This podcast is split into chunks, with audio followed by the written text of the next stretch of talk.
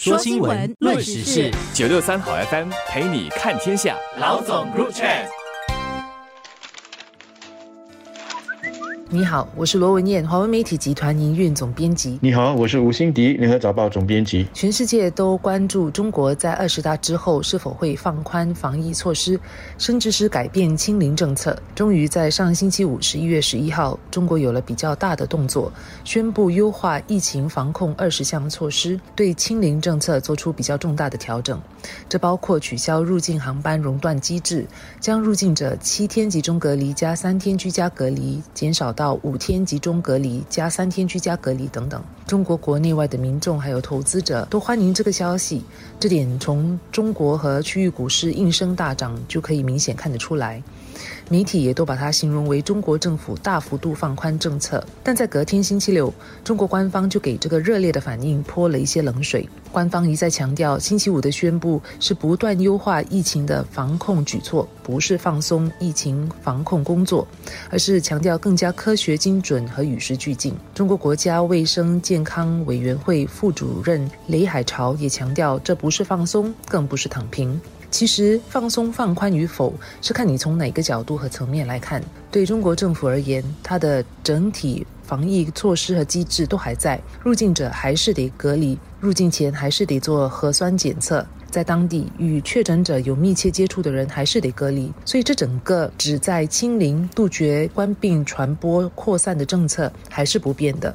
而从民众的角度来看，个别的措施的严格程度显然是有所放松了。集中隔离的时间减少了两天，对需要出入境中国的人士而言，取消入境航班的熔断机制，还有登机前只需要提供一次四十八小时内的核酸阴性证明，已经是相当大幅度的一个放松了。从中国当局上个星期五和星期六的用语来看，我们就能够很清楚的。感觉到他们在跟国内外的受众沟通这些改变的时候是很谨慎和小心的。中国一方面要让外界知道，即使中国的疫情近期在升温，每天的新增病例开始破万，但还是决定在这个时候进一步的开放它的门户，调整防疫的措施，让更多外国人在进入中国的时候会更加的方便，减少了他们所面对的一些原本不确定的因素。当然，说中国疫情升温那是相对的。以中国十四亿人口来说，每天新增一万个确诊病例，算不算多呢？新加坡人口不到六百万，就曾经在一个多月前经历了每天新增一万个确诊病例的阶段。我自己比较不解的是，为什么官方要把放松和躺平放在同一个句子里呢？这让人感觉到说。放松就是躺平了，但躺平它总是让人感觉到是一种完全的放弃，任由疫情去自然的发展。但是放松却未必是这样的，它可以是一种受控的，一面调整一面观察的一个情况。那么如果情况不好呢，是随时可以刹车、可以减速，甚至是可以掉头的。这说明中国当局所面对的挑战，除了是具体的对疫情的防控的措施应该做出什么决策、什么调整之外，它还包括了说做出决策之后要怎么向国外和国内的受众沟通。我想，中国在短期内是不会退出清零政策，或是像多数国家那样大幅度的开放。中国国家之庞大，有超过十四亿人口，等于美国人口的四倍多。我很粗略的根据美国死于冠病的人数来计算，如果像美国那样在短期内就解除几乎所有防疫措施的话，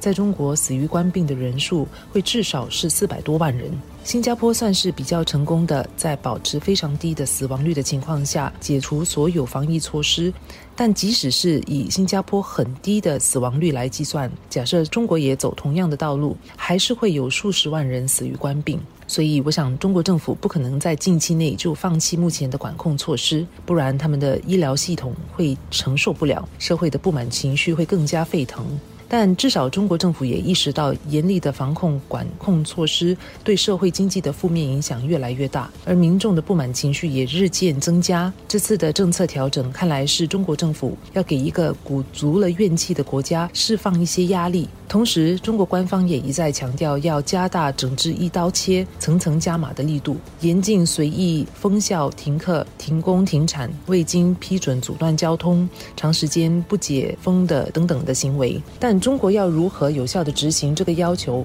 这是一个很大的挑战。我也同意文彦所说的，中国短期内是不会放弃对官病采取的动态清零政策的。早报星期天的跟进报道中就引述了分析员的话说，中国这一次优化了防疫的措施的目的呢，其实就是为了让清零政策可以更加的持续下去。从某个角度来说，分析员这样子的分析有他的道理，但是现在。继续的坚持清零政策，不代表说他将永久的坚持这个政策。我很肯定的，中国的专家团都在积极的去研究一个可行的，能够把死亡率和有实际的这个死亡人数压到最低的一个退场的战略。但是，正如文彦所说的，一个十四亿人口的庞大国家，要弄出一个让清零政策退场的战略，那是有多复杂？一艘小舢板，它要掉头可以立刻掉，但是一艘像航空母舰这样的庞然大物，从船长下令掉头到船真正的掉了头，那可是要经过多少个步骤啊！而且这还不算船长在做出掉头的这个决定的之前呢，还要先经过的那种种的程序。中国当年要搞经济改革开放的时候，是先让一些地方试点推行。这一次清零政策如果要退场，是不是也能够先在一些城市来先行呢？我不知道。但我觉得这次防疫措施的调整也好，优化也好，是为了为未来的清零政策的退场搭出了重要的一步。如果调整之后疫情没有失控，那当局下来再做出更多的调整的时候，就会更有底气了。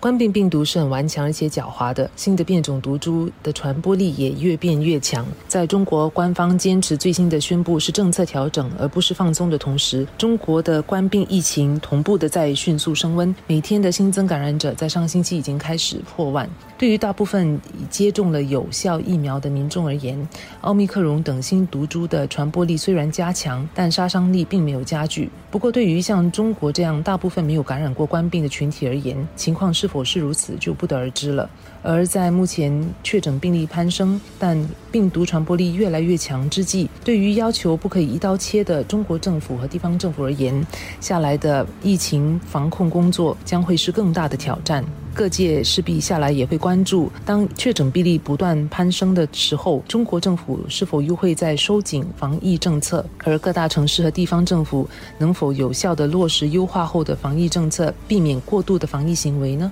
但就如新加坡所经历过的情况一样，对抗官病的过程会是有进有退，必然也会出现向前走两步又得退一步的情况。再看得远一些，中国政府必须要能够构画出一个比较长久和持久的策略和蓝图。它是要永久清零呢，还是要走向全面开放，又或者是要逐步走向一个新的中国式的与官病共存？因为永久性的对外封闭和反复的收紧、放松和风控都不可能是持久的策略，下来就得看中国政府要走出怎样的一个道路了。在这方面，政府和人民的互信是至关重要的，而互信就得建立在持续开放、透明和有效的沟通上。你画出了一个往前走的路线图，只是成功的第一步。但最后怎么走到你要到达的目的地？你需要中央和地方紧密的配合，需要各层政府很强的这个执行力。你还需要给你所带领的人事先做好心理的准备，通过讲解